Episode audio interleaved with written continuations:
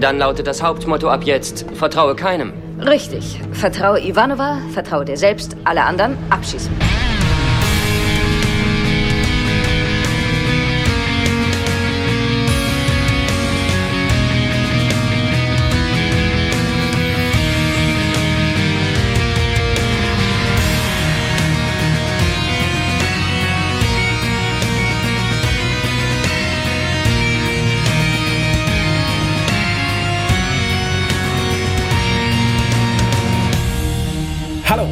Herzlich willkommen zum Grauen Rat, dem deutschen Babylon 5 Podcast. Heute in bisher nie dagewesener, um das mal werbetechnisch gut zu verpacken, Kombination. Ich begrüße am anderen Ende der Leitung den Gregor. Hallo. Hallo Raphael, ja, einmal, das erste Mal, wo wir beide mal zusammen eine Folge besprechen. Wahnsinn, oder? Äh, ja, ich habe es auch erst nicht geglaubt. Ich hab dann bin dann lang in mich gegangen, dachte so, nee, tatsächlich, die Kombination hatten wir noch gar nicht. Und das ist erstaunlich für vier Jahre, würde ich sagen. Ja, naja, ja. wir haben uns nur über das Kochen kennengelernt.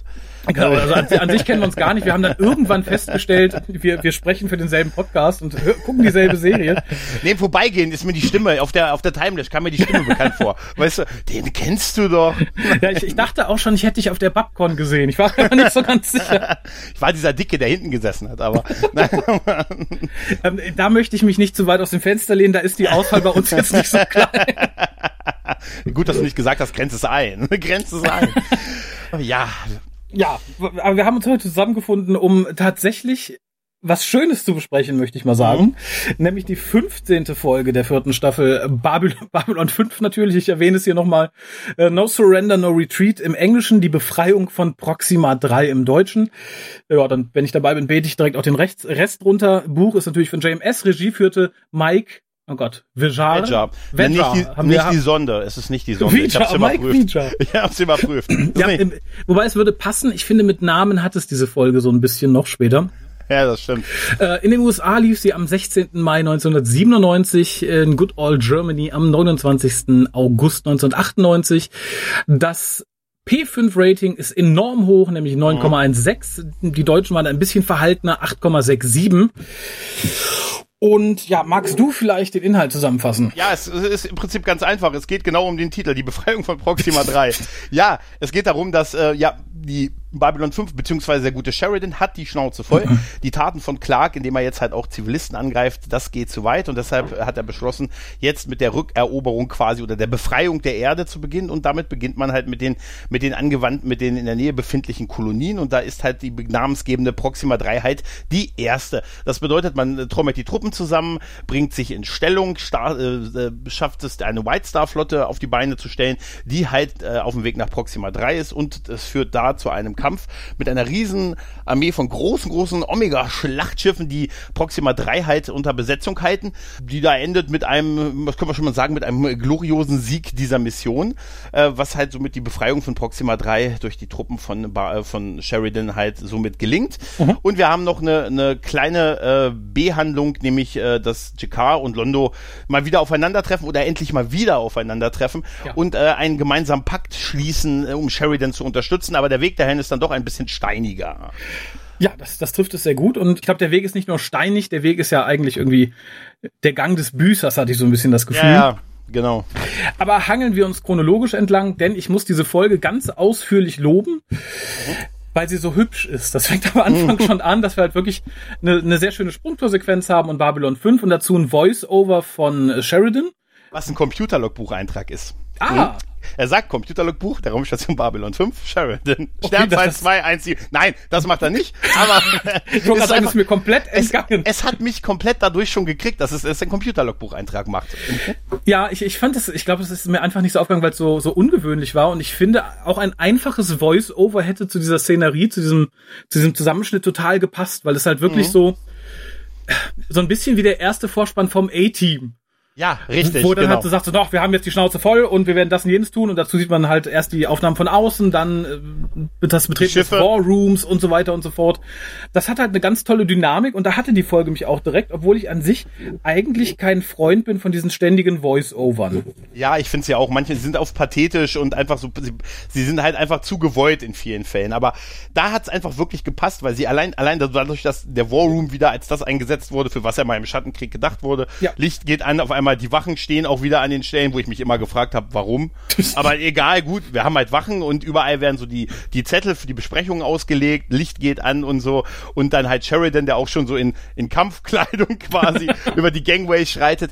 Das ist irgendwie, also man hat sofort Aufbruchstimmung, obwohl wir nicht gedient haben, das sagen wir gleich. Ja, also richtig, ich wollte gerade sagen, an sich geht mir Militär ja ab, Ja. aber wenn es so ist, dann ist es doch ganz hübsch und Ja. ganz aufregend.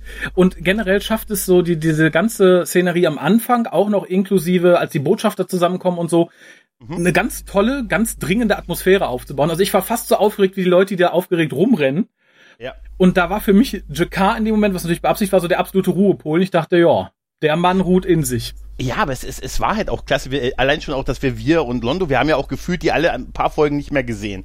Ne, Wir haben uns jetzt viel mit Mimbari beschäftigt, was auch so ein bisschen den Eindruck dieser Folge so ein bisschen nach oben treibt, weil wir hatten jetzt nichts die letzten Folgen so viel gut, so extrem viel Gutes und da ist es einfach schön auch, auch wir so diese Szene wieder zu sehen, wir, der Londo abholt und alle werden irgendwie zu dem Konferenzraum geführt, wo die ganzen hier Leute zu sitzen, die von den Alien-Völkern halt sind auf der Raumstation, die treffen sich da halt alle, weil sie zusammengetrommelt wurden und Sheridan und Susan betreten, betreten dann halt epochal halt diesen Besprechungsraum und treten halt vor die blockfreie Liga und, und Sheridan macht genau das, was man als richtige Führungskraft macht. Man ergreift das Wort und sagt, und das erzählt Ihnen jetzt mein Stellvertreter.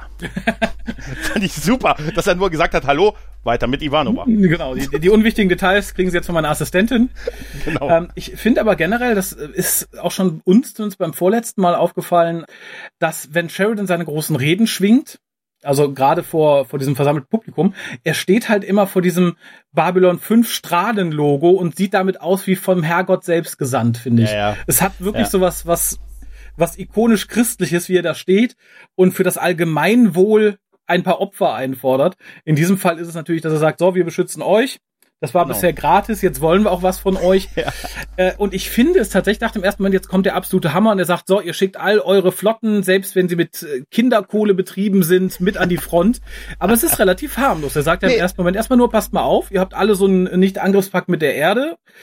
Da haltet ihr euch mal raus, äh, dass ihr sie auch nicht unterstützt, wenn die was von euch wollen. Das finde ich eigentlich gemäßigt. Völlig in Ordnung. Er sagt, er will von jedem Volk einen großen Kreuzer, der dazu da ist, die Raumstation zu beschützen, was aber auch im Interesse dieser Leute ist, weil er natürlich auch einfach Vertreter ihres Volkes auf der Raumstation ist. Also ist das ein sehr geringer Preis und dann halt, ihr haltet euch raus aus der ganzen Geschichte. Ihr kommt nicht, wenn die Erde euch um Unterstützung bittet, aber es sei denn, es ist humanitäre Geschichten. Also irgendwie ein Raumschiff ist in Not und Menschen müssen gerettet werden, dann ist es okay, aber ansonsten greift ihr nicht ein. Was ein wirklich geringer Preis ist, wo ich auch dachte, oh komm, das ist jetzt auch nicht so anspruchsvoll. Und es wird auch sofort von Jakar ähm, unterstützt, der, Aufstie äh, der aufsteigt und sagt, ich habe damit gar kein Problem. Da erfahren wir, dass er die Waffen, äh, die Verkäufe zu den Narren, äh, also die Waffenverkäufe zu Erde damals beaufsichtigt hat, als der Krieg gegen die Minbari war und dass er so der Mittelsmann bei den Narren war und ähm, dass er sagte, er konnte sich auf die Erde nicht verlassen, denn wo war denn die Erde, als seine Heimatwelt von den Schatten und von den Centauri zerstört wurde und Sheridan hat immer sein Wort gehalten und deshalb ist das überhaupt kein Problem, ihm jetzt zu helfen. Ja, ich glaube, das war aber auch notwendig, weil man, wenn, wenn man das nicht gezeigt hätte und es wären sofort alle dafür gewesen oder hätte ihn nicht explizit gezeigt, dann ist das, was halt mit Londo folgen würde, etwas missverständlich, weil so weiß man, der findet das super, der steht auch voll hinter der Erde. Da müsste es ja eigentlich auch irgendwie äh, naheliegen, dass er auf Londos Plan sofort anspringt. Und weil man gerade das weiß, äh, kommt man halt relativ schnell dahinter, dass es da eigentlich um was anderes geht. Es geht nicht um diesen Akt selber, weil das tatsächlich ein guter Akt ist. Aber er hat halt, denke ich, aus anderen Gründen Bedenken. Da kommen wir bestimmt dann gleich noch zu sprechen. Ich äh, muss gerade mal noch ein Lob loswerden. Und zwar war das auch schon in alten Folgen so zu sehen. Hier finde ich, ist es extrem, sowohl hier als auch später nochmal an, einer- an einer Stelle, dass man uns die Größe dieses War Room Sets förmlich um die Ohren haut an ein paar Stellen. Ja, ja. Und das fand ich schön. Das passt auch zu, diesem, zu dieser Aufbruchsstimmung, zu dieser Alarmstimmung. Ja. Ähm, und ich saß da wirklich erstmal beeindruckt. Ich dachte, okay, es passiert im Moment nicht inhaltlich viel, aber meine Augen feiern. Das ist halt wirklich so, so ja.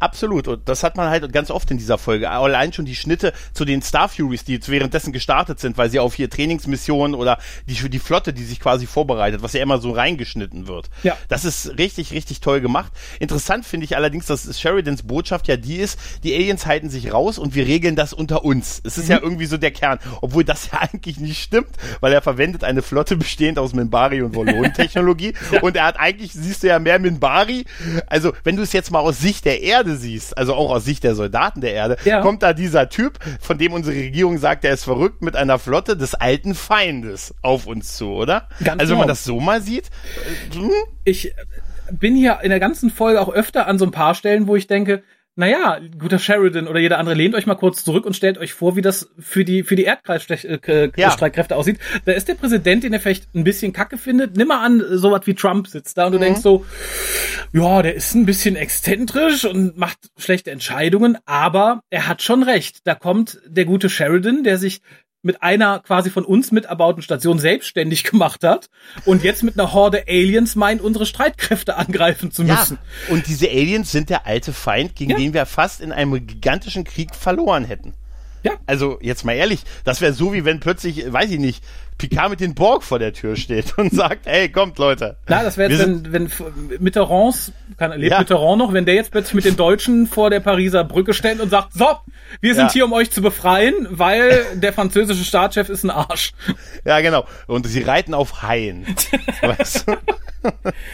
Ja, es, also ich sag mal so, ich kann verstehen, was, warum die Hera bis zu Ende gekämpft hat. weißt du? Ja. Vielleicht bei dem einen oder anderen. Man muss auch mal diese Sichtweise sehen halt, ne? Weil es ist ja nicht die Besatzung von Babylon 5 gegen, gegen die Menschenflotte halt quasi, sondern, ne? Ja, äh, das Hm? ist halt was, das ich gerne mal predige in, in all solchen Konflikten. Und ich fand tatsächlich, damit ist Babylon 5 bisher immer sehr gut weggekommen, indem man sagte, so, die Schatten, das sind die Bösen. Und, Mhm. und die Schatten sind ja auch quasi, ne, selbst wenn man sagt, okay, man kann da was Nettes reininterpretieren, das waren halt Fabelwesen sozusagen, da kann man sowas mal machen. Ich finde aber, wenn du eine menschliche Partei auf der anderen Seite hast, die denken nicht, so, wir sind die Bösen, wir tun jetzt nur Böses, haha. Die sind der Meinung, dass das, was sie tun, das Richtige ist. Ja, natürlich, klar. Aus deren Sicht werden die angegriffen. Ja. Zum Teil zumindest halt. Eben, also wie gesagt, in, insofern kann ich so ein paar Entscheidungen, die hier vielleicht so plakativ schlecht sind, weil man halt sagt, uh, ne, hier, die sind gegen Shannon, uh, warum ergeben die sich nicht, das ist doch nicht richtig. Ähm, die haben halt auch ganz andere Informationen. Die haben halt nicht schon viereinhalb Staffeln Babylon 5 mit uns geguckt. Ja, ja, Für die klar, sieht die- das anders aus. Es ist wie, wie Saschas Theorie, diese ganze Sache mal aus Sicht der Erdstreitkräfte als Serie zu machen. Ja. Weißt du? Dann wäre das, wäre die Serie, würde ganz anders verlaufen halt. Ja, das Und der große Twist am Ende wäre halt, dass der Angreifer nicht die Bösen sind im Prinzip. Ja, aber Ja. Selbst, selbst das kann man, glaube ich, noch anders auslegen, je nachdem, wer du bist. Wenn du President Clark bist, sagst du am stimmt, Ende wahrscheinlich auch, na, jetzt haben die Bösen gewonnen. Ja, der sieht halt immer dieses durchgestrichene Bild von sich, weißt du, auf, bei den, und dann ist, das ist man pauschal negativ eingestellt, weißt du? Die sind böse zu mir. Ja, die sind böse. Auf jeden Fall sind wir dann nach dem, nach diesem heroischen Start quasi der ganzen Geschichte und nach dem Vorspann sind wir ja auch wieder im War Room, weil wir warten ja auf den guten, auf den guten Marcus, der Informationen bringt. Ja, und der auch ziemlich cool angerannt kommt. Ja, genau. Und dann sagt er aber, mit dem Booten wäre es schneller gegangen. Wo ich mich gefragt habe, was ist er denn? Also, ich meine, was, was hätte denn ein Bote? Also, das hatte ich nicht ganz verstanden, warum ein Bote. In dem Moment dachte ich auch, da hält sich aber jemand für was Besseres, wa? Ja, ja, entschuldigen Sie, ich hätte nur, also ich habe ja Pause alle 45 Minuten und Die habe ich auch genommen. die habe ich auch genommen. Sie wissen, die, Gewer die Gewerkschaft der Dockarbeiter, der ich beigetreten bin, die ist da ein bisschen griffig, was sowas angeht. Sie müssen mich entschuldigen, ich habe erstmal meine 45-minütige Mittagspause auf dem Sukalo abgehalten, bevor ich weiter hierher gelaufen bin. Ich habe auch gut geschlafen, weil ein gutes Gewissen ein sanftes Ruhekissen ist. ja, ja. Naja, auf jeden Fall bringt er Informationen darüber, was für Schiffe quasi um die äh, um Proxima 3 ist. Und wir sehen, dass da ein großer Verteidigungsgürtel ist mit, ich glaube, äh, acht Schiffen in Summe, acht äh, Omega-Zerstörern, hier die Hera, die Zeus, die, ne, Herakles, wie sie alle ja. heißen. Äh, genau, die da sind. Und dann geht's ja darum, quasi herauszufinden, äh, welche von diesen Schiffen bereits auf zivile Ziele geschossen haben und welche sich so ein bisschen zurückgehalten haben. Ja, und äh, das gestaltet sich durchaus als so ein bisschen schwierig, weil man es nicht genau zuordnen kann. Ja, Ja. und ich, ich finde auch, die Hoffnung, die sie da hegen, hinkt ein bisschen. Da muss ich Marcus später im Verlauf sehr recht geben. Denn nur weil einer der Captains da sagt, naja, ich schieße jetzt nicht die Kolonie hungernder Kinder und Frauen nieder, heißt das ja noch lange nicht, dass er der Meinung ist, dass Sheridan im Recht ist. Richtig, genau. Und vielleicht ist auch, Sie sprechen ja diese Themen an. Was ist denn, wenn die Kommandanten auch ausgetauscht wurden? Also Sheridan kennt ja ein paar, aber ein paar auch halt nicht. Ne? Er kennt halt seinen sein, sein, sein, sein Kumpel da hier, den, den guten hier, ähm, Captain McDougan, den kennt er. Aber ähm, die anderen Sachen hier, dann wissen wir, dass hier Captain Hall, Bob Kelso quasi die Flotte leitet. Ja, und aber ansonsten weiß man über die anderen Kommandanten nicht wirklich was, ne? Und das ist halt dann die Frage, wie, wie sehr da doch eher der, Poli der, der militärische Drill wirkt halt, ne? Ja. Letztendlich werden sie angegriffen. Das darf man halt nicht vergessen, ne? Eben. Und ähm, was ich in dem Zusammenhang aber ganz, ganz, ja, was heißt toll, sehr, sehr lustig fand, äh, es werden halt die Schiffsnamen aufgezählt, die halt alle ne, sehr klassisch sind und dazu Mhm. die Namen der Kapitäne, die ich durchweg sehr divers gewählt empfand. Wir haben eine Frau dabei, wir haben einen Schotten dabei Mhm. Ja, ja. und so weiter. Der, der, der Schotte, der im Übrigen äh, unschottischer im Nachhinein nicht sein könnte, was ich total toll finde, weil es irgendwie für eine gewisse Völkerentwicklung spricht in der Zukunft. Ja, genau. Aber sollte ich jemals ein Babylon 5 Rollenspiel spielen, habe ich mich entschlossen, den Namen einer Person anzunehmen, die da genannt wird, nämlich Captain Lizard of Morgenstern. Ich finde, es ist so ein großartiger Name, von dem ich mir eigentlich gar nicht vorstellen kann, dass er im realen Leben existiert. Das ist mir gar nicht aufgefallen, du hast recht, das ist großartig. Ich bin fast zusammengebrochen hier am Rechner. Ich dachte, mein Gott, das, das ist, glaube ich, mit der großartigste Name, den wir bisher in der Serie hatten. Mr. Lizard of Morgenstern. stimmt, ist wirklich großartig. Ja, auf jeden Fall wird halt äh, dann halt die, die Taktik halt besprochen. Ne? Und die ist halt äh, die Taktik, wir sind viele, wir haben, wir haben Schiffe, die schneller sind und die, die Omega-Kreuzer sind zwar groß und beeindruckend und haben eine Menge Feuerkraft, aber wir sind wendig, wir sind wendige kleine Wiesel im Prinzip. Genau. Und äh, abschließend zu eben der Taktikbesprechung wird nochmal der Titel der Folge rezitiert. No Mhm. Surrender, no retreat. Ja, und aber auch so pathetisch, oder? Aber Ja. es ist so gut inszeniert, dass man selber irgendwie sagt, Mensch, gib mir eine Star Fury, ich lock mich ein. Genau, ja, aber ich wäre schlau genug zu sagen, naja, wenn es ganz aussichtslos ist, dann mache ich vielleicht mal ein bisschen, bisschen Retreat. Ich finde es Ja. militärisch außerordentlich dumm, in so einer Situation zu sagen, naja, wenn das nicht klappt, dann kämpfen wir, bis wir alle tot sind. Ich finde, es ist Ja, nicht ja. so eine wichtige Schlacht wie gegen die Schatten oder so und sagen kann, naja, wenn wir hier verlieren, dann verlieren wir sowieso, dann können wir auch draufgehen. Das ist, das ist total witzig, weil in, der- das stimmt, weil in der ganzen Folge sie diesen Eindruck erwecken, dass das irgendwie das, äh, das, das Gate ist, das genommen werden muss. Und Mhm. am Ende, als, als sie es schaffen, sagt der Sheridan, wir haben kein, wir haben noch nicht gewonnen. Wir Genau. haben nur eine Mission erfüllt. Was? Das finde ich auch äh, nicht minder albern tatsächlich. Und es, es Mhm. wäre aber eine schöne Randnotiz, dass man sagt, die Rebellion Babylon 5 mit den Außerirdischen wurde bei Proxima 3 niedergeschlagen, weil die halt einfach nicht aufgegeben haben. Ja, aber sie hätten, sie hätten einfach aufhören können gegen unsere Roboter, gegen unsere Roboter hatten kein Tötungslimit.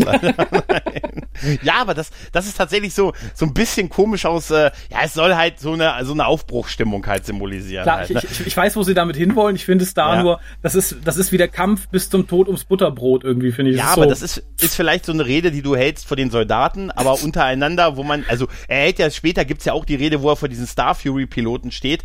Äh, schön, dass sie nicht alle rote Red Shirts anhaben. ne, aber er, er sagt da ja auch sowas, wo er sagt, die erste Pflicht eines Soldaten ist ja, wenn man es mal runterbricht, den Gegner zu vernichten und lebend nach Hause zu kommen. Tun Sie bitte Ihr Bestes dafür. Also, ja, ja, ich, ich sehe tatsächlich auch so den, den letzten Schnitt nach dem War Room. Kamera blendet wieder auf. Ivanova lacht und grinst und sagt, no surrender, no retreat for Proxima 3. No, so, das Einzige, was ich Surrender hören will, ist, es ein guter Song ist, aber ansonsten. ja, auf jeden Fall ähm, sind wir jetzt bei der etwas unpathetischeren Szene, nämlich wir sind bei dem guten Wir, der irgendwie eingeschlafen ist Ja, und, und aufgeweckt wird, Albträume hat und so richtig, es wird da zumindest auch nicht gesagt, warum er Albträume hat. Mhm. Auf jeden Fall wird er geweckt von Garibaldi, der aus einem, wie wir nie erfahren werden, einen Grund Londo aufsucht, weil Mhm. das wird, das wird, glaube ich, nicht gesagt, warum er da ist. Er will auf jeden Fall mit Londo reden.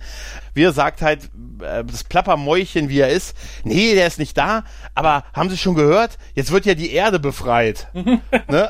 Und er sagt, nee, Machen habe ich Sie nicht mit? gehört. Ja, ja, und er sagt, jetzt kommen Sie doch sicher zum, zum Sterb zurück.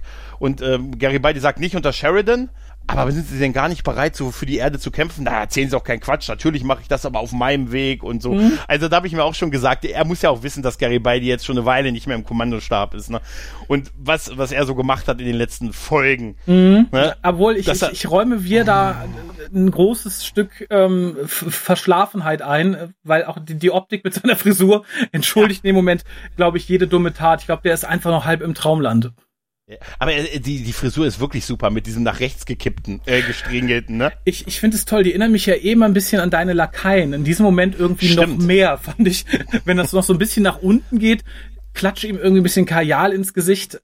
Ich würde ihn als dritte Mann daneben stellen. Ich fand das einfach Ja. großartig. ähm, das mit Garibaldi fand ich, auf mich wirkt die Szene ein bisschen wie, naja, zeigen wir mal, Garibaldi ist da und der hat einen Plan. Wie können wir das Ja. am besten machen? Ja, der funkt die einfach an und sagt, hört mal, ich habe einen Plan. Nee, nee, das ist doof. Ich glaube, das war so die beste Lösung, um mal eben zu zeigen, was da abgeht. Ja, so ein bisschen. Ja, ja wahrscheinlich war es das so. Danach geht es tatsächlich weiter und das halte ich der Folge, wie gesagt, optisch jetzt so gut. Wir haben praktisch nach, fast nach jedem Inhaltsabschnitt irgendwie einen netten CGI-Abschnitt. Hier haben wir halt so diesen kompletten Zoom von der Kommandozentrale raus auf, auf die Stelle, wo die Star Furies vorbeifliegen. Mhm auch sehr beeindruckend. Also ich hätte mir natürlich alles ja. fünfmal länger gewünscht, aber wie gesagt, für 1997 und Babylon 5 im Fernsehen finde ich das mehr als beeindruckend. Also ich hatte viel Absolut. Spaß, mir das anzusehen. Absolut. Und es, es hat halt wirklich gepasst, weil es halt wirklich diese Szenen halt sehr gut so getrennt hat halt. Ähm, und wir sind halt auch gleich in der, in der CDC, wo äh, Ivanova halt auch gleich wieder so fragt, wie, es so um die Truppen steht und alles. Mhm. Und ähm, sie sagt dann auch, ähm, äh, sie macht dann auch Funkkontakt mit den Star Furies und sagt, hey, vertraut nur auf den Code. Ne? Also quasi, äh, hört nicht auf unsere Stimmen. Äh, es kann sein, dass die aufgezeichnet worden sind. Also wir wären mal am Arsch, äh, Raphael. Also unsere Stimmen, also wahrscheinlich, hört nicht, wenn ihr diese Stimmen woanders hört, das sind nicht zwingend wir Hört sie bitte nur, wenn wir den Code vor jeder Folge. Genau, das rosa Walross schläft. Hallo, ah, das hier ist der graue Rat. Genau, nur das Original. Genau. Und äh, sie sagt dann halt, ähm, es kann ja halt sein, dass unsere Stimmprofile, dass man versucht, euch da zu täuschen. Also hört immer nur auf den, den, den Code, den ihr dann bekommt. Mhm. Ähm, sonst ist, ist auch nachvollziehbar und sie sagt dann halt auch, äh, weil sie sich dann so wegdreht, also das Prinzip ist, vertraue dir selbst, vertraue Ivanova, alle anderen abschießen. Ja, das finde ich ist also ein ganz ist toller Spruch, der auch total zu Ivanova passt. Absolut. Und sie ist sehr weise, weil sie ja ähnlich wie wir auch einen Podcast betreibt. Ja. Dass man ihre Stimme da am schnellsten abgreifen kann, sollte ja auch klar sein. Ja, natürlich. Und dann haben wir wieder eine Szene. Ich frage mich, ob man extra für diese Folge das War Room Set komplett aufgebaut und ein anderes Set rangeschoben hat, weil ich kann mich nicht daran erinnern, dass wir jemals so einen schönen übergangslose Reise hatten von Sheridan, der sein Büro betritt, ein bisschen Kram einsammelt, mhm. ein paar Schritte weitergeht und dann durch die Tür, die jetzt wieder nicht bewacht ist, wenn ich das richtig im Kopf habe, ja. den War Room betritt. Das, ich kann mich daran auch nicht erinnern. Also ich finde es da, ich hatte da wirklich auch echt das Gefühl, es auf zum ersten Mal da gesehen mhm. zu haben. Und ich fand es sehr beeindruckend, auch wenn ich ein bisschen fand tatsächlich, da wir das Büro ja schon diverse Jahre vorher gesehen haben, dass man halt sehr notdürftig hier irgendwie dann noch die, die neue Wand reingepopelt hat mit eben dieser Tür.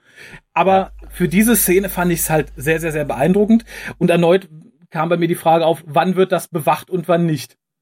Ja, ja, weil vorhin beim Aufbau haben sie es noch bewacht, aber vielleicht werden auch nur die, weißt du, sie haben so oft das Babylon 5 Logo irgendwo an die Wand gepinnt.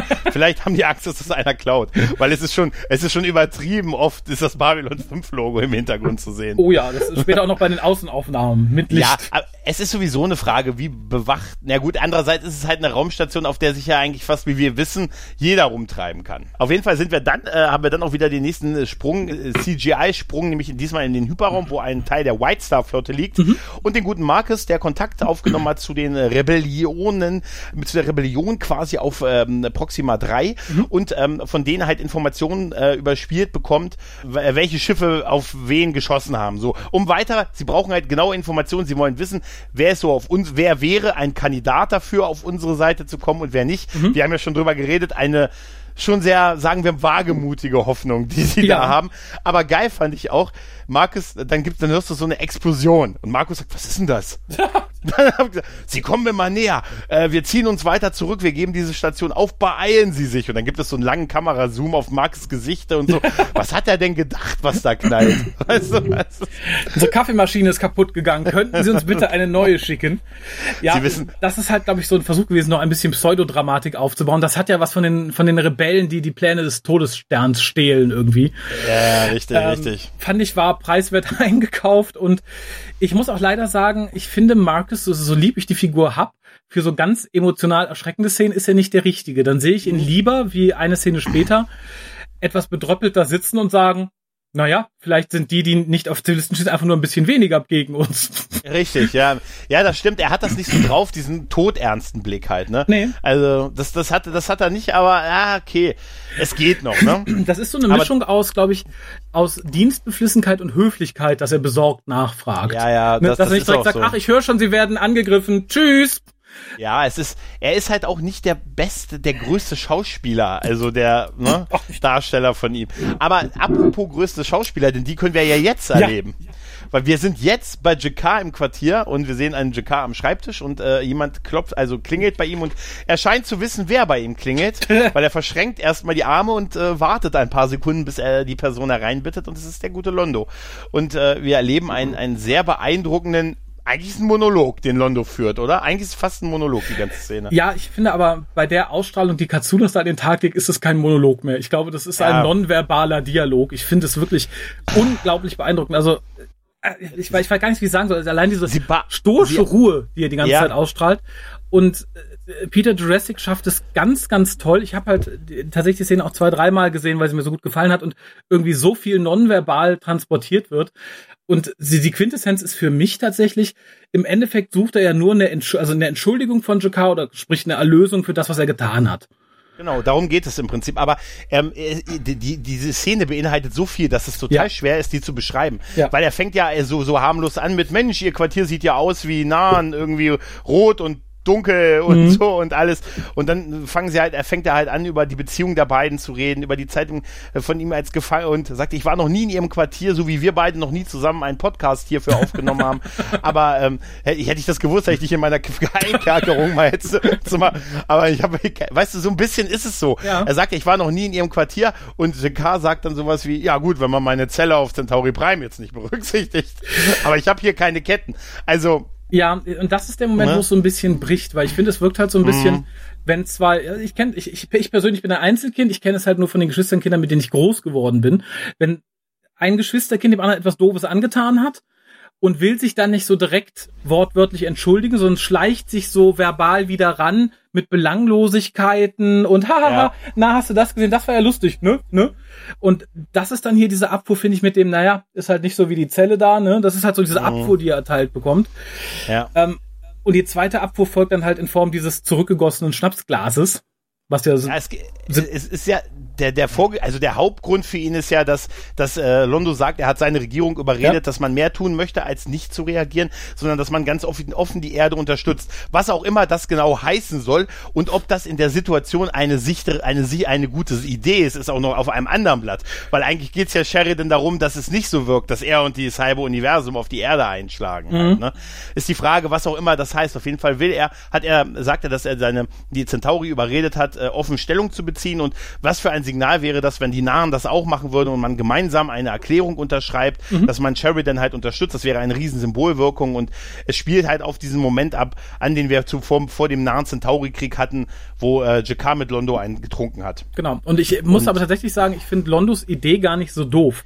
Weil im Endeffekt sind die beiden ja nicht die alten Feinde der Erde und wenn zwei quasi etwas daneben stehende Völker sagen, nö, wir sehen, dass das vollkommen in Ordnung ist, was er da tut, da läuft was schief. Und obwohl wir uns immer hassen, sind wir jetzt mhm. gemeinsam bereit, uns hinter ihn zu stellen. Ich finde, es ist schon sehr symbolträchtig, ja, aber ich finde halt, ja.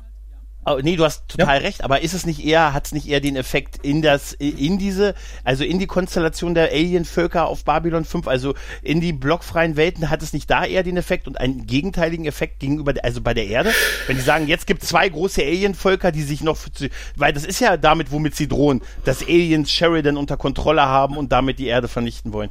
Also tun sie da sich nicht irgendwie nach außen einen Bärendienst so ein bisschen, Sheridan?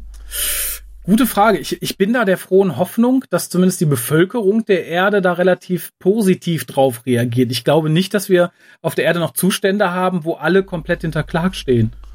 Und ich mhm. glaube, wenn du wankelmütig bist und sagst, ja, Moment, die Aliens wollen ja gar nichts Schlimmes und vielleicht hat Sheridan, dann siehst du, oh, diese beiden verfeindeten Völker sagen, ja, wir sind auf Sheridans Seite und so. Ich glaube, das ist positiver, als wenn Sheridan mit der Minbari-Streitflotte anfängt, ja. Erdstreitkräfte anzugreifen, also vom Symbolwert her. Er hat aber auch Volon-Technologie dabei, das darf man nicht vergessen. ja, aber auch diese ganze Bildkomposition ja. ist halt so fantastisch. Der, der sitzende, storisch sitzende Jakar, die Kerzen und dann Londo, der sich sichtlich nicht wohlfühlt, wie er da so mhm. verloren im Raum steht. Weißt du, die Kamera ist da so ein bisschen zurückversetzt, er wirkt auch kleiner ja. als Jakar halt, ne? Und es ist einfach, über diese Szene könnte man Stunden reden, glaube ich, aber ja. eigentlich muss man sie sich ansehen, finde ich. Auf jeden Fall. Also auch das Ende der Szene, wie er halt quasi wie ein bedröppelter Schuljunge durch den Regen dann, dann dieses Quartier verlässt, äh, ist es toll, weil es ist auf mehreren Sachen toll, weil ich glaube, er ist traurig, dass seine Idee praktisch nicht greift und dass seine Idee nicht genug ist, dass Jakar bereit ist, ihn praktisch zu entschuldigen für das, was er getan hat. Das finde ich ist unglaublich es, großartig. Es ist ja, äh, damit hätte er so eine Art kleine Entschuld also Ja. Entlastung von sich selbst von Jakar bekommen. Und dieses, dieses, dieser Moment, wo Jakar das Glas hochhebt und es in diese Flasche zurückschüttet, ja. Alter, oder? Ey, mehr, mehr kannst du doch einen Drink nicht ablehnen als so, oder? Nee, und vor allem, ich finde, es passt zu Jakar, dass er ihn nicht einfach auf den Tisch gießt, sondern wohlweislich und wohlbedacht, weil es halt was Wertvolles ist, zurückgießt. Wie gesagt, Ja. ich fand's wirklich ganz, ganz toll und vor allem im Kontrast, was dann kommt, halt auch wirklich gehaltvoll, weil danach kommt halt besagte und schon angesprochene Rede vor den Red Shirts, die jetzt in den Krieg ziehen, dem man dann sagt, haut mal rein, Jungs, macht uns stolz. Ja, das ist so, es hat mich so ein bisschen, äh, ich hatte so ein bisschen Sepp Brannigan Flashbacks, Backs, weißt du? ihr müsst äh, für Proxima, äh, Proxima 3 kämpfen. Warum? Das weiß ich nicht. Ihr werdet dafür sterben, ihr solltet das wissen. Nein, aber es ist halt so, der Kommandant äh, ne, in, heizt halt die Truppen an und sagt halt auch nochmal, dass hier Moral und jeder Soldat muss selbst so ein bisschen einerseits doch auch selbst entscheiden, für was er kämpft, was immer so ein bisschen auch so ein Oberbau von der Folge ist, weil wir begegnen uns, begegnen uns ja später immer noch, dass ein Soldat seinem Gewissen verpflichtet ist und das moralische, wann ein Befehl äh, befolgt werden sollte und wann nicht und so. Und das sagt er ja im Prinzip auch, auch seinen Leuten da nochmal, aber sagt halt auch unterm Strich seid ihr da, den Gegner zu töten und lebend nach Hause zu kommen. Also macht's Beste draus. Genau, und aber äh, wenn ihr euch entscheiden müsst, Gegner töten oder heil nach Hause kommen, ne, ihr wisst, was ich von euch verlange. Aber es ist natürlich auch eine Propagandashow, ne? Dieses riesen. Plakat im Hintergrund mit der Raumstation, wo drauf steht The Last Hope.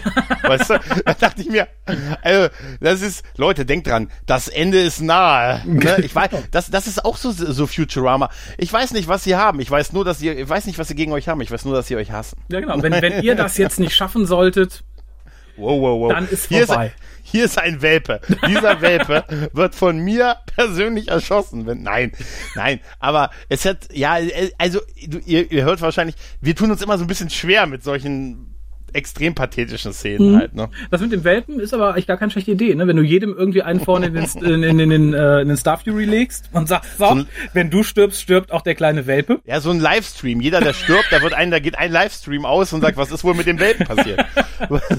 Welpen können im Weltraum nicht atmen. Das Schreiben, das haben wir gelernt. Auch Hunde brauchen Luft. So, also. Wenn ihr eins auf Nein, der aber- Militärschule gelernt habt, dann Ja, aber es ist schon äh, cool, eigentlich wieder cool, dass Sheridan auch mit so dem einfachen Soldaten auch da so seine, seine, seine Missionsziele durchgeht. Er sagt ja auch, äh, so die richtigen äh, Befehle, also hier die genauen Details, die sind in euren Bordcomputern, äh, damit bitte vertraut machen, aber nicht damit reden, nicht mit irgendwem oder auch nicht untereinander, wichtig, miteinander re darüber reden, bis diese Mission ausgeführt ist. Ne? Genau, wobei untereinander reden würde mich schon wieder stutzig machen, ne? Vielleicht haben die anderen ja ganz andere Informationen als ich und da steht dann, ne, tötet Herrn Schmidt, Ja, ja. wenn ihr da draußen Was- seid. Ja, es geht ja so weiter mit dieser Symbolik. Ne? Dann, dann erfahren wir ja, dass die, äh, dass äh, die White Star Flotte jetzt äh, vorbereitet, also jetzt in, in, in, in den Start übergeht und dass aber die White Star 2, Mhm. warum auch immer die White Star 2, aber noch ein neue, noch, noch mal neu umgestrichen wurde, nämlich jetzt auch das Babylon 5 Logo drauf hat. Da musste ich Sheridan- unfreiwillig sehr Ja. lachen, weil das war für mich so, dafür, hier und jetzt wäre es die amerikanische Flagge, die man da drauf gepinnt hätte. Ja. Ähm, und ich finde, das gibt halt dann tatsächlich noch ein schlechteres Bild, ne? Wenn man sagt, okay, Sheridan will sich für die Erde einsetzen, kriegt halt ein bisschen Hilfe von den Minbari dafür, dass die dann aber quasi seine Flagge tragen, finde ich halt auch hart. Aber nicht nur das, ist es nicht auch, wenn wir schon beim Thema militärische Taktik sind. Äh, klar, er sagt, das ist das Schiff, auf dem er ist und alle sollen das auch denken und er ist ja auch auf diesem Schiff mit dem Logo, ne? Ist das nicht irgendwie sehr dumm, so militärisch gesehen, weiß ich nicht. Ne? Ja, irgendwie schon, wobei ich generell über weite Strecken eh das Gefühl hatte, er steht sehr weit abseits und beobachtet eher den Kampf. Ich habe ihn da sowieso nicht im Getümmel gesehen, ob er jetzt weit absteht und die Babylon 5 Flagge schwenkt oder nicht. Das macht, glaube ich, keinen großen Unterschied mehr. Naja, auf jeden Fall, als sie dann, dann starten, kommt ja Gott sei Dank gerade Marcus äh, zufällig quasi, ist endlich da, was auch Sheridan quittiert mit einem, ja gut, dass sie da sind, sagen sie denen mal, ich möchte mit der Flotte sprechen. da habe ich, da hab ich mich gefragt, was passiert wäre, wenn Marcus nicht gekommen wäre. Ja, ganz einfach hätte er gesessen. Weiß noch jemand, wo der Knopf ist? Marcus hat gesagt, er weiß, ich weiß jetzt nicht, ich möchte hier auch nichts Falsches drücken. Irgendwann wird sich doch einer melden, oder? Vielleicht können wir einfach, also nee, äh, warten Ja. wir einfach noch mal eine Viertelstunde. Ja, und wir haben, und wir erleben den Abflug, wie die große, große Flotte in den Hyperraum springt. Ja, springt. und ich, ich finde, dass ich für die große, große Flotte, die man da zusammensucht, sah es ganz cool aus. Ich finde aber dafür hatten wir sehr wenig Fighter-Piloten im Hangar, denen man irgendwie äh, ein bisschen ein bisschen Hochachtung eingebläut hat. Da hätte ich mit mit einer größeren Menge gerechnet. Ja, aber sind die denn, ja, aus Kostengründen, aber sind die, wozu sind die da? Sind die mitgeflogen? Sind die, Ich hoffe waren es die doch. auf den, ja, die Star Furies waren die, ich muss noch mal, ich muss noch mal reingucken. Waren die Star Furies denn wirklich so ein wesentlichen, wesentlicher Faktor? Sie, oder waren die nicht eher die Verteidigung, äh, auch für die Station? Das ist eine gute Frage. Ähm, Haben die alle im Hangar bei der White Star 2 gehangen, oder? äh, ich, also tatsächlich glaube ich, die die Haupt die Hauptschlacht wurde nur von den großen Schiffen ausgetragen. ja, ja. Ähm, es kann natürlich sein, dass er vor seinem Abflug noch mal äh, die Leute auf der Station rund gemacht hat, die die Station verteidigen. Das kann natürlich auch sein. Da wäre ich sehr dankbar. Dann war die Rede aber erst recht übertrieben, finde ich, weil ja. die Gefahr für Babylon 5 momentan ist nicht so groß. Ja, ja, richtig. Vielleicht hat er, aber wer gleich hält er diese Rede auch standardmäßig vor jeder Berufsgruppe. weißt du, einfach so, die Köche. So, Leute, Es Ne? ist wichtig. Die Soldaten sollen nicht hungrig sein. ich will es warm. Warm will ich es. Auf jeden Fall haben wir jetzt den Abflug Mhm. und ähm, wir haben jetzt einen Sprung kurz zur Flotte zurück von dem guten Captain Hall, der von Ken Jenkins gespielt wird. Das finde ich Bob großartig. Kelso aus Scrubs. Ke- Ja, und der macht es großartig. Genau. Wer hat zwei Daumen und hasst Sheridan? Sag ihm nichts von Rot oder Hummer. Schönes Rot, Dr. Hummer. Captain Kelso. Ich fand vorher aber noch ganz schön, weil wir es sehr selten bis, glaube ich, überhaupt nie sehen. Und das ist ein Sprung aus der Ego-Perspektive. Ja. Das Stimmt. fand ich interessant, wenn auch nicht so beeindruckend wie gehofft. Ja, ja, stimmt schon. Ich glaube, das war auch das erste Mal, dass wir das so hatten, ne? Ich, wie gesagt, ich erinnere mich sonst nicht dran. Ich, ich glaube es tatsächlich. Und wie gesagt, dafür war ich ein bisschen unterwältigt. Ich dachte, ach, interessant, sieht man das mal. Ach, das war's? Hm, Naja. Ist halt, Ja, weiß ich nicht, so ein bisschen wie Ja. beim Proktologen, nur rückwärts. Naja, auf jeden Fall äh, ist, wird jetzt die Flotte halt in, in Stellung gebracht, hier die Herakles und wie sie alle heißen mit ihren griechischen Namen. Mhm. Und wir sehen halt diese äh, wirklich beeindruckend großen halt äh, Omega-Zerstörer Ja. der Erdallianz, die aber auch tatsächlich in so einem echten Kampf, klar Feuerkraft, aber natürlich nicht gerade die wendigsten Dinge auf dem Planeten sind. Das ist ja auch der, der Teil der Schlachtstrategie. Ja, halt, ne? aber da habe ich ein riesiges Problem bei der ganzen Schlacht. Also ich habe mir hier positiv aufgeschrieben, CGI, Bam Bam, super. Aber wir haben da Mimbari-Schiffe mit Vorlonen-Technologie. Die sollten Mhm. doch diese paar Erdschiffe innerhalb von Minuten einfach mal komplett rund machen. Also ich weiß, Mhm. Ja. JMS hat dann hinterher gesagt, als er darauf angesprochen wurde, ja, man will aber möglichst wenig Leute töten. Das sehe ich nicht so. Du kannst so ein Schiff auch durchaus ohne menschlichen Verlust einfach mal krüppelig schießen, dass es sich nicht mehr wehren kann. Ja, ja. Einmal das äh, und dann dann kommt dann äh, auch passieren auch so ein paar merkwürdige Sachen wie das eine Schiff, was kurz vorm explodieren ist und Sheridan sagt, warum steigen die Leute nicht in die Fluchtkapseln? Ja. Und das tun sie nicht und bam, alle tot. Ja, wobei ich, ich finde halt, da war auch die Zeit relativ knapp. Ich fand es halt auch wieder so pathetisch, ne? So, oh nee, meine, meine Fellow Soldiers, warum, ah, ne? Es wirkt halt so pathetisch halt. Punkt, Ende aus. Ähm, was ich ganz interessant war, ist dir aufgefahren, äh, Bob Kelsos Schiff ist ja, glaube ich, der Herakles. Ja, genau. Und jedes Schiff hat ja seine eigene, sein eigenes Symbol, so als Platte auf der Brücke hängen. Richtig, ja. Und er hatte, ich konnte es nicht deuten. Also ich weiß, bei, äh, bei dem, bei dem, bei dem, bei dem Schiff von dem schwarzen Schotten hast du irgendwie so eine Flamme. Und Bob Kelsos Schiff hat offensichtlich als Symbol eine rote Hand, die einen Zweig erwürgt. Ja. Mir entzog ja. sich da komplett die Symbolik. Ich habe dann zweimal zurück. Ich dachte so, was könnte das jetzt bedeuten? Ähm, Ja. Pierre guckte dann, sagte, könnte es vielleicht der, der Friedenszweig sein. Ich finde, es sieht nicht aus wie ein Friedenszweig. Und wenn der Friedenszweig von der roten Hand erwürgt wird, Ja. ist es für mich auch kein positives Aber Symbol. äh, es sieht aber wirklich so aus. Es sieht aus wie eine rote Hand, die halt ein Zweig wirkt. Ja. Ich weiß den, also ich habe auch keinen Hinweis dafür gefunden, warum das so ist, aber ich finde es allein irgendwie schön, dass jedes Schiff so ein eigenes Symbol hat. Das ist halt Ne? sehr Star Trek Klassik-Serie, ne? wo halt jeder auch sein eigenes Abzeichen hatte und so. Mhm. Ich, ich finde es ganz nett. Aber dann bin ich eher Freund der, der, der, der, der, der, Platten, die auf, auf Star Trek Raumschiffen hängen. Mit diesem klugen Sprüchlein und, Mhm. Ja, ja. ne, ich weiß nicht, sitzt da auf der Brücke und starrst den, den gewirkten Zweig an. Da würde ich auch, glaube ich, miese Petrig, ähnlich wie der gute Bob Kelso hier. Ja, aber, aber ansonsten ist diese Schlacht halt auch, ne, also er sorgt halt dafür, er bringt erstmal so die Schiffe in Position und sagt halt den Captains hier mal auf die Rückseite und ne, nicht, dass wir von irgendwie von hinten überfallen werden und dann öffnen sich halt so die Hyperraum Felder und äh, die Flotte kommt halt raus und dann gibt, hören sie ja auch die Nachricht von Sheridan, ähm, die er so quasi sagt, hier, gebt auf, äh, ihr, ihr habt widerrechtliche Befehle befolgt, das äh, müsst ihr nicht und pipapo und äh, dann äh, wird er ja noch angepeilt, ja, wo ist er denn, wo ist denn Sheridan, peilen sie den mal an. Hinter ihm. Und äh, hinter ihm, genau. Es, der mit der Flagge auf dem Schiff.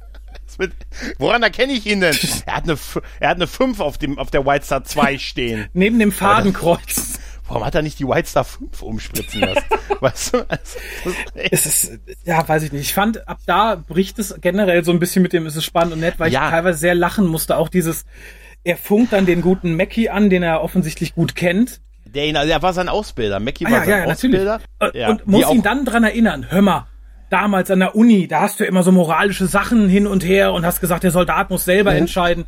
Wenn Mackie das damals hat, dann braucht er doch jetzt nicht Sheridan, der ihn dran erinnert. Dann hat er vielleicht ja. auch seit Kriegsausbruch selber mal drüber nachgedacht. Das ja, finde ich an den Haaren herbeigezogen. Ja, es ist, ist halt, es ist, damit haben sie halt diese Hoffnung erfüllt, die sie am Anfang immer wieder geäußert haben, ne? Dass genau das passiert, ne? Dass nicht alle Schiffe, wir erfahren da ja auch, dass nicht irgendwie, das fand ich auch ein bisschen merkwürdig, dass sie an einigen Schiffen vorbeifliegen konnten. Ja, wir, wir testen das mal an, wir fliegen jetzt mal an dem Schiff vorbei. Mhm. Hm, die haben ihre Fighter nicht rausgeholt oder die schießen nicht. Also bitte nicht auf die schießen. Wo ich mich da auch gefragt habe, warum? Also, ähm, weil, äh, ne? Ich, ich habe mich in dem Moment was ganz anderes gefragt. Wenn ich der, der Böse wäre, dann würde ich ja mhm. sagen, na, schießt man nicht, wartet, bis die White Star ja. uns vorbeigeflogen ja. ist und dann fallen wir denen in den Rücken. Das wird ja angesprochen, dass das möglich ist. Ja, aber ne? da finde ich das Gottvertrauen von, von Sheridan einfach albern. Das kannst du dir ja. nicht erlauben. Ach, weißt du, der ist halt sein Leben lang immer ein Militär gewesen von den Erdschallkräften. Und irgendwo, glaube ich, glaubt er einfach noch sehr stark an das Gute in den Truppen. Ja, da hätte ich mir zugunsten Realismus gewünscht, dass er zumindest da einmal enttäuscht wird und das passierte ja nicht. Äh, mhm. Selbst, wo ich ein bisschen Hoffnung hatte, dachte, ja, das empfinde ich als realistischer, als der gute Mackie wegbefördert wird, was ich übrigens einen ganz tollen Schachzug von Herrn Kelso fand. Hör mal, du bist erster Offizier, du wolltest ja mal Captain sein ha, ja. hau den Captain da weg, dann bist du Captain. Finde ich ja. toll. Also ich fand das sehr lustig. Ja, die Lösung, dass der Rest der Crew dann einfach auf Mackies Seite ist, fand ich sehr einfach aber da hat einfach diese, dieses Timing in dieser Szene gut gepasst, ja. wo, er, wo, wo er sagt, ja, nee, hier, okay, wir werden, äh, wir werden keine illegalen Befehle mehr befolgen. Also anscheinend wertet er jetzt alle Befehle, die er vorher bewehr, äh, als illegal ein, die er aber vorher befolgt hat und sagt, wir machen jetzt hier, wir greifen jetzt nicht an und dann genau passiert genau das mit dem ersten Offizier. Sie können das mhm. Kommando haben, das wollten sie doch immer schon. Man hört dann so das, das Laden der Waffe, ne? Mhm. das ist so super. Das ist eine schöne dann, Szene, ja. ja, aber wie, wie er ihn auch anspricht, ne? Sie wollten doch schon länger meinen Job haben. Ne? Also es ist so, weißt du, da habe ich so gedacht, so wie auf so einem Klingonenschiff, weißt du? Wenn du es schaffst, den Captain nachts im Schlaf zu erstechen, bist du der Captain. Dass das nicht ständig jemand anders, ne? Ja. Schon den 19. Captain diese Woche. Also Bob Kelso hatte das Glück, dass nicht jemand gleichen Ranges auf der mhm. anderen Seite stand, weil der hätte dann gesagt, hör mal, zweiter Offizier, du wolltest doch auch immer Captain sein, wenn du den neuen Captain jetzt. Ähm, Nein, geil, geil, geil wäre, hey Lieutenant, wenn du wiederum verhinderst, dass der zweite Offizier den ersten Offizier aufhält, dann befördern wir dich. Nein, Küchenmat. Also, Dir wurde immer eine militärische Laufbahn ver verweigert. Aber wenn du jetzt. Äh, hier und dann Kelso an hydroponischen Garten. Das könnte eure Stunde sein. Genau. Wer will denn immer Gärtner bleiben? ja, es ist so ein bisschen, ja, das stimmt natürlich schon. Und aber du hast recht, es ist so, die Lösung ist so ein bisschen billig, dass sie dann sofort der, der, die Mannschaft quasi ihn absetzt und somit Mackie mit dem Schiff halt auf Seiten von, von Sheridan ist. Ja. Und ja, die Schlacht sich dann doch relativ schnell. Ähm, da, ich meine, du hast ja auch wirklich recht. Die Whites, wir haben erlebt, dass ein White Star Schiff es irgendwie geschafft hat, mit dem Schattenschiff mitzuhalten und den sogar eine Weile, also sogar besiegen mal konnte. Deshalb ist die Menge die wir da sehen, 20, 30 Schiffe, die dürften eigentlich nicht so ein Problem haben mit den, mit den Zerstörern. Nee, glaube ich auch nicht. Also, und wie gesagt, ich, ich kaufe halt JMS nicht, dass ich ihm jemals unterstellen würde, sich dumm rauszureden, aber die Entschuldigung, man hätte sich zurückgehalten, wenn man Leute nicht töten möchte, finde ich auch sehr schwach. Oder er hält die Minbari für sehr zielunsicher, dass man halt so ein ja. Schiff nicht ohne Zerstörung ausschalten kann. Richtig, ähm, ja. Wobei, ich finde sehr schön, weil ich glaube, diese plötzliche Schwäche der White Stars führt halt zu einer der schönsten CGI-Sequenzen bisher und das ist wie der White, wie der eine White Star, die ähm, das, den, den, den Cruiser rammt. Das war toll. Genau, ja, und die Zerstörung, das sah super aus und das ist, ja, das ist halt so eine, ja, die Kamikaze-Aktion, ne? Ja. Aber es ist, es macht ein bisschen da wirklich weniger Sinn, weil sie haben nun mal eine beeindruckende Feuerkraft, sie haben eine große Panzerung, sie sind einfach so schnell und wendig, dass die anderen mit der Feuerkraft halt auch nicht wirklich da hätten durchdringen können. Und wenn man nur überlegst, dass ein Schiff, wir hören dann ja, das eine Schiff hält sich raus, das andere Schiff haut schon ab. Ne, die Juno haut ab Ja. und sowas. Ne? Dann dachte ich mir, was ist das für eine Flotte? Auch- Ja, ich fand auch so abhauen. großartige. Abhauen ja, ist Link. Ja, abhauen, abhauen finde ich auch einfach jetzt so. Aber ab, äh, ich muss auch sagen, da fand ich wirklich Lob wirklich an Ken Jenkins, der diesen, diesen Flottenadmiral irgendwie wirklich gut gespielt Oh hat. Ne? Du hast angesehen, wie angepisst er war und auch als das um ihn herum immer weiter explodiert hat und das Feuer immer größer wurde auf der Kommandobrücke und er da so lang, äh, er hat einfach das toll performt. Und eigentlich schade, dass wir nur diese Handvoll Szenen mit ihm in dieser Folge haben, weil er wäre irgendwie so, wäre es irgendwie cooler gewesen, wenn er so eine halbe Staffel so der Gegner der Flotte irgendwie gewesen wäre. Das hat er wirklich großartig gemacht. Und was ich toll fand, war, ich fand, man hat Sheridan sehr angesehen, dass er sehr gelitten hat, wenn ein, Föderal, wenn ein Schiff der, Ja. der Erdallianz getroffen war. Also, dass ihm das, dass er sich kein bisschen über irgendeinen Treffer gefreut hat. Ja, ne? das, das fand ich auch, wie gesagt, ich fand es etwas übertrieben, als er aufstand und sagt, geht zu den äh, Lebensrettungskapseln, geht, geht, geht. Ja. Ähm, und dann etwas, weiß ich nicht, etwas irritiert guckt, als das Ding dann explodiert, als wollte er sagen, na, lass das doch nicht jetzt schon explodieren. Dann habt ihr ja gar keine Ja. Zeit. Hört auf zu explodieren, ihr Feiglinge. Was ich schade fand, tatsächlich auch im Zusammenhang mit, mit Bob Kelso, ist, dass man ihn praktisch so ganz billig abgesägt hat, so ähnlich wie er das vorher mit Mackie versucht hat, indem man Mhm. sein erster Offizier sagt, so, ich enthebe sie ihres Amtes, verhaftet ihn auf Wiedersehen. Das war mir Mhm. dann auch zu leicht. Da hätte ich mir für ihn einen heroischen Tod gewünscht oder Ja. irgendwas anderes. So war es halt so ein bisschen, oh, wir haben noch drei Minuten, ähm, ähm, ähm, ähm, ja, der wird nicht einlenken, dann wird er verhaftet und degradiert. Ja, zumal er ja auch, er, er, sah, er, er, er war ja irgendwie, er hatte ja irgendwie keine Schiffe mehr und sein Schiff war schwer beschädigt und so und dass er dann so sagen wollte, ja, ich, ich, äh, Leute, macht euch keine Sorgen, ich nehme euch alle mit, äh, ich meine, an einen schöneren Ort. Rammt, äh, Weißt du? hm, Ja. ja, Wenn, äh, Ich rufe, ich melde mich mal kurz von meiner Fluchtkapsel zurück. Bis gleich, Jungs. Weitere Befehle dann äh, per Funk. Auf Wiedersehen. ähm, was dann folgte, also nachdem das Gemetzel quasi vorbei ist, fand ich allerdings sehr, sehr, sehr, sehr, sehr gut, denn äh, Sheridan sitzt halt mit den desertierten äh, Captains der Schiffe zusammen. Also mit Mackie und zwei Frauen waren das, glaube ich. Eine, eine, eine, Mhm, eine, eine genau. sehr lustige rothaarige fand ich, die man auch nur in einem, einem Bildschirmausschnitt irgendwie oder zwei sieht. Ganz Genau. kurz, nur ich dachte so, aha, naja, hat man sich da ein bisschen, naja. Und halt der erste Offizier von Bob Kelso. Und dann wird halt diskutiert, was sie denn als nächstes machen sollen. Er gibt ihnen halt verschiedene Möglichkeiten, die sie machen können. Ihr könnt hier bleiben, äh, den Planeten ein bisschen verteidigen, ihr könnt aber auch ne, euch uns anschließen, bla bla bla. Und dann sagt der erste Offizier, was ich unglaublich gut finde, denn die sagt so, naja, Entschuldigung, wir fanden nicht richtig, was da abgeht und wir finden auch nicht richtig, was Clark macht. Das heißt aber nicht, dass wir gut finden, was du machst. Was genau zu dem passt, was Markus vorher gesagt Ja. hat. Vielleicht hassen sie uns nicht alle abgrundtief, aber vielleicht hassen uns einige nur ein bisschen weniger als die Genau, anderen. und ich ne? fand gut, dass das nochmal aufgegriffen wurde und dass dann halt auch äh, sie quasi den Mumm hatte, sich nicht von einer Herrschaft in die andere zu, zu werfen, ähm, sondern erstmal sagt, naja, erstmal sind wir nur Militär, wir haben hier jetzt nicht die Deutungshoheit. Ich kann nur sagen, ich fand das schlimm, was da passiert ist, aber was du machst, finde ich auch nicht gut. Insofern, Und wie, weit können sie eigentlich guten Gewissens selber entscheiden, also was sie machen? ja, eben. Ne? Das ist ja, ne? Das ist, das, das ist einfach, es ist aber trotzdem, es ist eine sehr, sehr geile Szene. Und das ist, wie es gespielt ist, Ja. wie es auch inszeniert ist, äh, da hat der gute Wedger, nicht die Sonde, einfach eine gute Arbeit geleistet halt, ne? Und das ist fantastisch gespielt, echt. Ja, fand ich auch und ich fand es halt auch wichtig. Ähm, ich frage mich halt auch im Weiteren, vielleicht mag da einer der eher militäraffinen unter unseren Zuhörern mal ein paar Worte zu verlieren, wenn sie uns die schon längst verlassen haben. Ähm, wie läuft denn das? Wenn, wenn jetzt einer der Captains sagt, jawohl, wir sind jetzt nicht mehr für Clark, sondern wir schließen uns jetzt Babylon 5 an, ole ole, dann ist er quasi aus seinem militärischen Apparat heraus desertiert. Was ja hieße, dass die Crew einfach sagen kann, naja, nee, du bist ja jetzt nicht mehr unser Captain, du hast ja die Chain of Command verlassen, ähm, wir fahren jetzt einfach zurück mit unserem Schiff. Dann muss das ja quasi jedes Mal in, in, einer, in einer kleinen Schlacht auf dem Schiff ausarten, bis die Gruppe Ja. unterliegt, äh, die man nicht haben Genau. will. Das finde ich Ja. halt sehr schwierig. Das wird halt auch nie gezeigt. Ne? Selbst wenn jetzt einer der Kapitäne da sagt, jawohl, ich Hängt bin komplett Captain. dafür, Ja. das finde ich. Mhm. halt unrealistisch, weil ich finde, wenn der erste Offizier äh, für sich entscheiden kann, nö, ich äh, hau hau jetzt den Captain weg vom Stuhl, weil es ist nicht gut, was er macht, dann hat ja quasi diese Möglichkeit jeder unter ihm genauso. Und Ja, ohne sich strafbar zu machen. ja, ja, oder es machen sich halt alle strafbar. Das finde ich halt schwierig und vor allem auch zu sagen, naja, jetzt ist halt der erste Offizier unser Captain und die sagt, sie bewacht jetzt Babylon 5. Wenn 80 Prozent der Crew dagegen sind, dann, dann Ja, hat sich natürlich. das. Ja, was ist, wenn der, wenn hier der eine gesagt hätte, sorry, bei mir äh, 80% meiner Crew, die haben all, die haben das Premium, die haben bei Nightwatch den Premium-Account. Ja. Weißt du, dann, dann bist du doch eigentlich schon, ist es doch eigentlich schon erledigt. Weil da wird uns ja suggeriert, dass es einzig und allein am Captain liegt.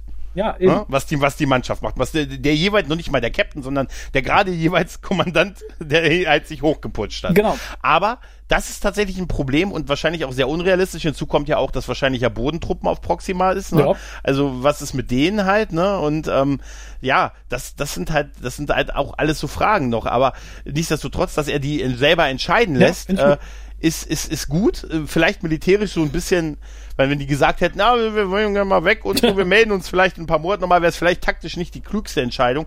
Aber zumindest, weil er ja das Militär nicht als Feind, er hofft ja auf Überläufer. Ja. Darum, darum geht's ja. Und das, das wird ja sehr durch sein, sein, sein Verhalten äh, auch geprägt halt. Ne? Ich finde halt, es ist natürlich auch der Kürze der Folge und der Serie geschuldet.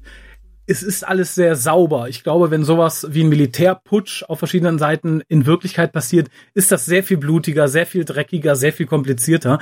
Hier ist Ja. es halt so, ne? Ah, super, ihr habt euch umentschieden. Das heißt, ich, ich kann jetzt, wenn ihr wollt, über euch verfügen und ihr verfügt über alle, die unter euch sind.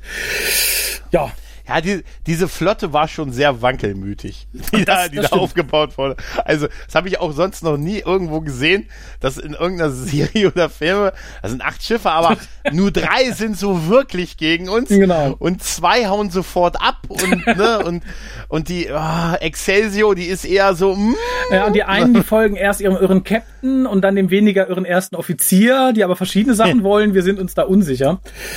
ja, ja, und was, was, was wird dann aus einem, wenn man so abgetrennt ist von der Heimat quasi? Was, was machen die dann? Wo, gehen- wo fahren die zum Tanken hin, zum Warten? Ne? Also, Nach Mimbar. Nach da, nee, danke. Hat gesagt, ich habe leider in einem dieser Lichtkegel gestanden. Ich dachte, hier war noch Platz. Das hat man mir gesagt. Bin da- Naja, Entschuldigung. wir, wir können ja, bevor wir zu der JK und Londo-Szene kommen, Ja. eigentlich die Szene mit, mit Mackie äh, fertig besprechen. Der, äh, mittlerweile ist Sheridan auf der, also auf der, auf dem, auf der Brücke halt, ist mit der äh, White Star 2 mit dem Babylon 5 Logo drauf. Und wir haben halt Mackie, der auf die Bühne, auf die Brücke kommt. Und ich habe mir nur gedacht, und er hat immer noch die Waffe. Ja. Weißt du, wie, die Sache wäre alles vorbei gewesen, hätte er einfach nur kurz die. Waffe gezogen, ihn abgeknallt auf der Brücke, auch wenn er selber dann draufgegangen wäre. Ja. Warum hat er als Gefangen, also ja, du weißt, was ich Ja, meine halt, ne? Warum darf er die Waffe tragen? Ja, noch nicht mal als, noch nicht mal als? Gefangener. Ich finde generell in so einer Situation solltest du niemanden außer den eigenen Leuten mit einer Waffe Zugriff auf deine Brücke gewähren. Ich habe gesehen, was bei Battlestar Galactica passiert ist. Seitdem traue ich keinem mehr mit einer Waffe, wenn ich auf der Brücke. Ja, sehr richtig. Ähm, äh, Ich, ich sage einfach mal, Sheridan vertraut ihm so sehr, aber es wird auch relativ offensichtlich, warum Becky sich dazu entschieden hat, zu Sheridan quasi überzulaufen. Denn Mhm. viel Karriere wird er nicht mehr machen können. So stark wie seine Arthritis ist, als der Sheridan die Hand kippt. ja. dachte ich ja, der wird nicht mehr lange eine militärische Karriere haben. Der kann bald keine Knöpfchen mehr drücken. Ja, ja, er, er gibt ihm ja die Hand, weil er ihm sagt, ja, hier zwei, äh, zwei werden, äh, zwei gehen irgendwie zu, zurück irgendwie und wollen sich irgendwie im Raumdock reparieren lassen, Mhm. was ja auch bedeutet, sie gehen ja zurück zu Clark Ja. und werden wahrscheinlich demnächst wieder gegen sie kämpfen. Zwei bleiben hier und beschützen äh, Proxima und helfen und der Rest schließt sich mit ihm zusammen Sheridan Mhm. an. Gib mir die Hand. So einfach ist das. So einfach ist das. Ja, aber tatsächlich ist es in der Szene davor auch relativ einfach. Zumindest für, für Jakar, finde ich.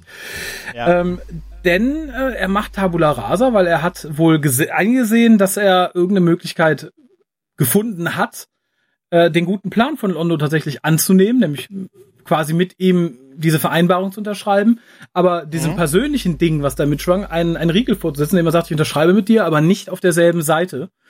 ja. Und das ist sehr, sehr eindeutig und ich finde sehr schön und da auch ein ganz großes Lob an Peter Jurassic, dass das Londo Ja. erstmal sichtlich angeschlagen zurücklässt.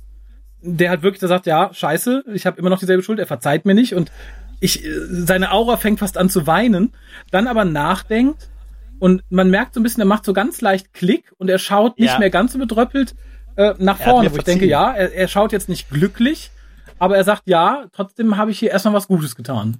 Also ich habe zwei Punkte bei dieser Szene auf dem Sockerlo. Mhm. Die Nummer eins ist, wem hat Jakar den Drink weggesoffen? weil, weil, es wäre witzig gewesen, wenn dann auf einmal noch so ein Typ kommt, Alter. Oder den einfach der traurig guckt. Ja, weil da hat ja, er hat ja, er wird ja nicht einfach das, das zweite, den zweite Glas daneben sich stehen gehabt, um zur Hoffnung, dass da Jakar auftaucht, sondern Jakar hat offensichtlich von irgendeinem den Drink weggesoffen. Das ist das eine.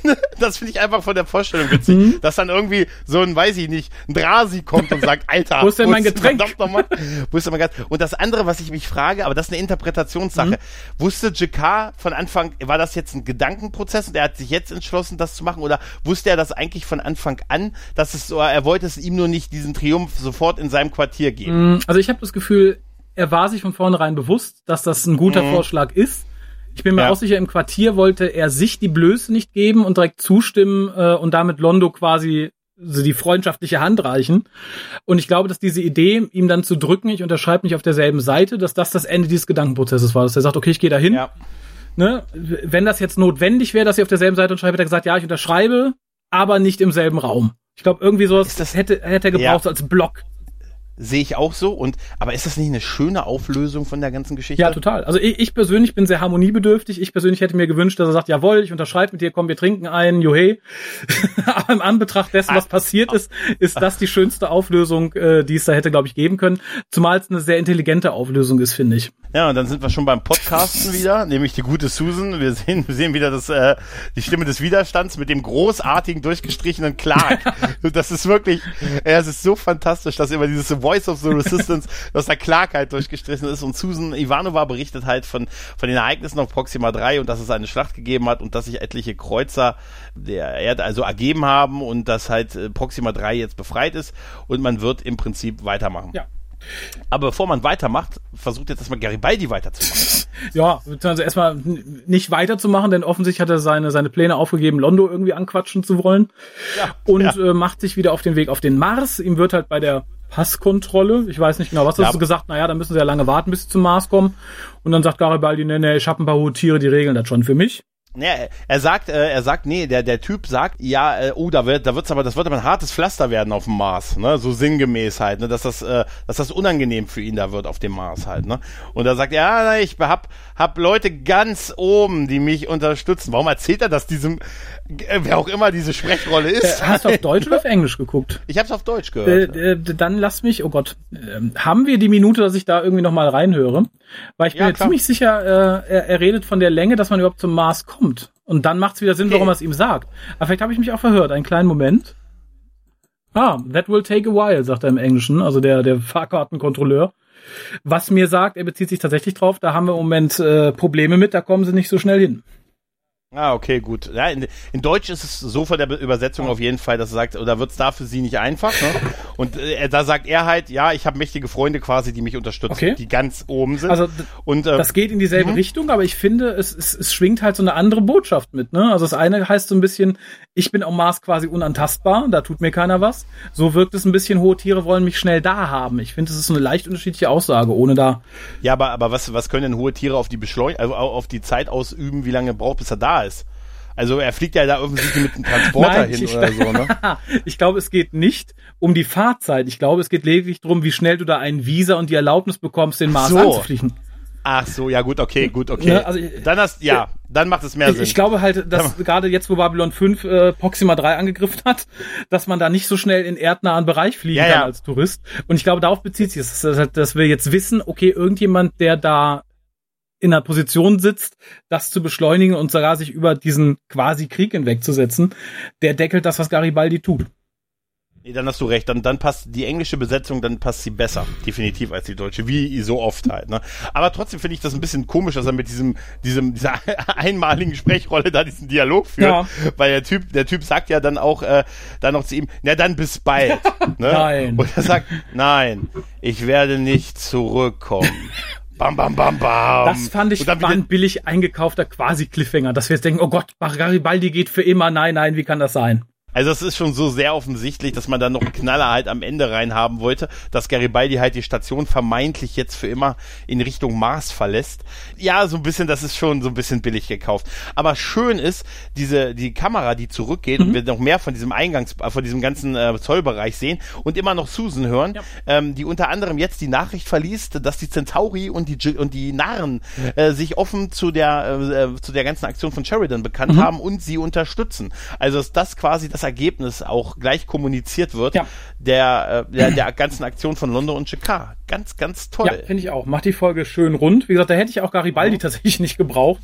Wobei das gerade ja. im Zusammenhang, dass man ihm folgt und dann praktisch da hängen bleibt, wo er von weggeht, um dann den Rest nochmal zu hören, sehr schön gelöst fand. Also ich finde generell sowohl optisch als auch ja, skriptmäßig ist das eine schöne Szene und passt ganz gut dazu, dass auch der Rest der Folge immer sehr viel Raum zeigt, dass wir halt den, den War Room gesehen haben, den Weg zum Room, alles so in der totalen, dass man sich halt wirklich mal irgendwie der Größe bewusst ist. Und das ist hier so ähnlich. Mhm. Man sagt, okay, wir sehen halt nicht nur Garibaldi sich irgendwie an dem Fahrkartenkontrolleur vorbeischmusen, sondern nein, wir zoomen da mal zurück sehen, da ist eigentlich relativ viel Platz. Und mhm. hässliche Stühle sehe ich gerade. Und sehr hässliche Stühle. Ja, das stimmt, das ist mir auch aufgefallen. Na gut, dann kommen wir ja, kommen wir jetzt eigentlich mal zum guten Wir kommen. Ja. Sehen Sie, wir Centauri haben sechs äh, und jede Zahl steht für ein bestimmtes Niveau von Intimität und Lust. Also es beginnt bei eins und das ist, na ja, ja, ja. Dann kommt zwei und wenn man fünf erreicht hat, dann... Äh, ja, ja, schon gut, Wirr, ich habe verstanden, alles klar.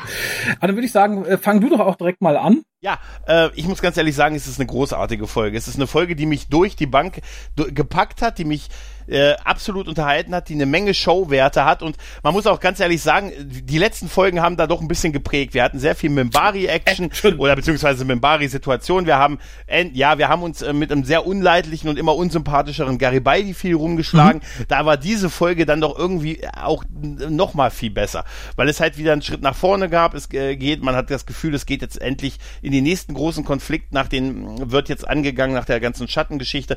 Wir haben geile, wir haben wirklich großartige Action gesehen, wir haben einen tollen Bob Kelso gesehen, wir haben einfach auch eine Folge gesehen, wo, wo man sagt, wo sogar ich mich vielleicht hätte kurz eingeschrieben beim Militär. Und ich muss ganz ehrlich sagen, es hat mir alles gefallen, die Showwerte, da habe ich mich wirklich mal von ganz billigen Sachen an einigen Stellen kaufen lassen. Deshalb muss ich sagen, da zücke ich doch mal ordentlich die Penisse und gebe wirklich aus vollem Herzen fünf Penisse. Ui. Okay, das ist, das ist reichlich. Ähm, ich persönlich bin weite Teile bei dir. Also ich finde, es ist eine unglaublich kurzweilige Folge. Also es, äh, es gibt Minbari-Folgen, die ziehen sich dreimal so lang. Ähm, insofern ist sie, glaube ich, noch mal schöner, wenn man sich davor durch den Minbari-Krieg hat kämpfen müssen. Mir persönlich geht dieses Glorifizieren Militärische immer ein bisschen auf den Sack und das war hier leider zum Teil auch so. Ähm, wie gesagt, dass Sheridan nicht am Ende im Raumanzug auf der White Star steht und die Babylon 5 Flagge am Stab schwenkt, ist das Einzige, was mir noch gefehlt hätte. Die Hymne sind. Ja. Insofern bin ich nicht ganz so begeistert. Es ist halt wieder so, so eine Folge, die halt wieder neue Weichen setzt und das ist ganz schön. Wir haben wir, haben schönen CGI-Krieg, fand ich auch nett. Wie gesagt, die, die feinen Nuancen daneben waren mir halt so ein bisschen zu, zu billig militärisch. Darum pendel ich mich so bei vier, vielleicht sogar noch 4,5 ein, weil es halt wirklich keine Längen hatte. Es gibt nicht so viele Babylon 5 Folgen, wo ich sage, ich hatte keine Längen. Hier waren keine Längen, weil ja. wir entweder buntes CGI-Geballer und militärische Lustigkeiten hatten oder wir hatten sehr, sehr, sehr starke Szenen zwischen Londo und Jakar. Stimmt, die darf man nicht vergessen. Ja. Allein da, hey komm, allein das ist ein halben Penis. Genau, ja, ja, dann war ich auf jeden Fall bei 4,5. Also dann lasse ich den halben auf jeden Fall nochmal draußen. Wie gesagt, der Rest war mir äh, posit im positiven Sinne sehr kurzweilig, im negativen Sinne zu kurzweilig, weil halt unter der militärischen Oberfläche nicht mehr viel bleibt, leider. Also da bin ich bei Marcus, der ein bisschen skeptisch zurückgelehnt, nörgelig in seinem Sitz sitzt und sagt, naja, vielleicht ist es aber auch ganz anders, als du denkst. Aber wie gesagt, 4,5 soll keine Schande sein. Es wäre keine Folge, die ich am Erstseher zeigen würde. Aber glaub mir, nach den letzten paar Folgen sind wir sehr... Ja, das, das glaube ich unbesehens. Ja. Aber insofern bin ich gespannt, wie dann die nächsten Folgen nach dieser Folge abschneiden, weil da ist der Bruch ja nicht ganz so stark. Aber das hört ihr in der nächsten Folge des Grauen Rates, dem deutschen Babylon 5 Podcast. Ciao. Du findest den Grauen Rat im Internet unter www.der-graue-rat.de, unter facebook.com slash grauerrat und at graurat bei Twitter. Nimm Kontakt mit uns auf unter goldkanal at der-graue-rat.de. Benutze das Plugin auf unserer Seite oder ruf uns einfach an unter 0355 547 8257.